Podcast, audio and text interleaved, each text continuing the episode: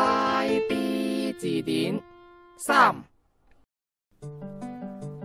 今日我哋嚟解釋一啲唔係好深但係好新嘅字。今日要介紹嘅新字就係、姿勢個勢，勢，以前係代表威力、力量，而而家係代表成年男性或動物繁殖後代所需要嘅兩個彈藥包，又比如我哋古時候做太監要進行嘅儀式，我哋叫；去勢而太監失去咗皇上嘅寵愛，我哋會叫；大勢而露體狂，我哋叫。去，顯勢咁如果露體狂企喺陽台吹風呢，我哋叫。吹勢，呢個時候灑啲鹽喺空中吹落佢度，我哋叫。趨炎附勢，忍住好耐嘅宅男，我哋叫。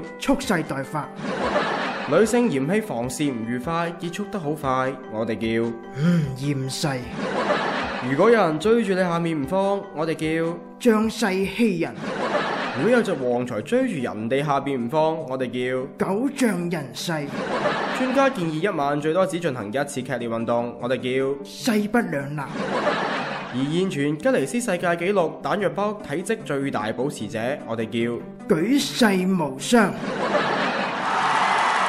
每一個正常嘅男人，我哋都可以叫；二世祖，而每一個唔正常嘅男人呢，我哋叫。勢單力薄，樂觀自信嘅單身男人通常會形容自己；勢在必行，樂觀自信嘅單身男人想去犯罪，我哋叫。勢不可擋，體檢嘅時候，阿嬸攞把尺嚟度尺寸，我哋叫。審時度勢，如果個男人一日比一日唔得，我哋係叫。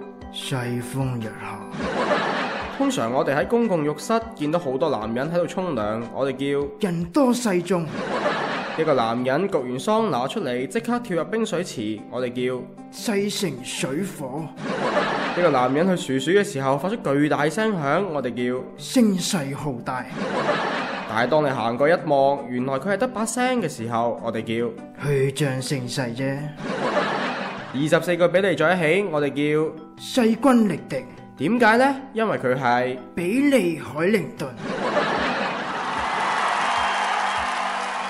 咦？咁呢啲詞我哋學嚟有咩用啊？哦，好簡單啫。比如當你喺酒吧度見條友好串咁串你，你就可以趁佢去廁所嘅時候，企喺佢隔離，用以上呢二十二個字鬧佢。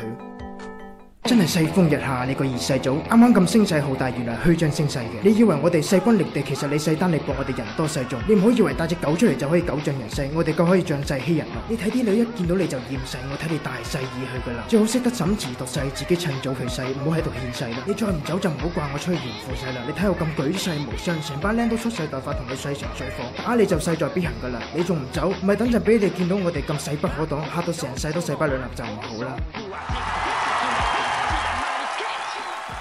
好啦，今期嘅節目又到呢度啦。如果你想了解更多最 B 嘅精彩內容，請 click 入呢個網址，又或者登錄新浪微博搜索最耀 B 啦。九月二十一號，最耀 B 工作室將推出微信公眾平台，用作互動交流，為大家解答各種常規問題。微信號為 Top YB Studio，更多精彩請留意新浪微博 at 最耀 B。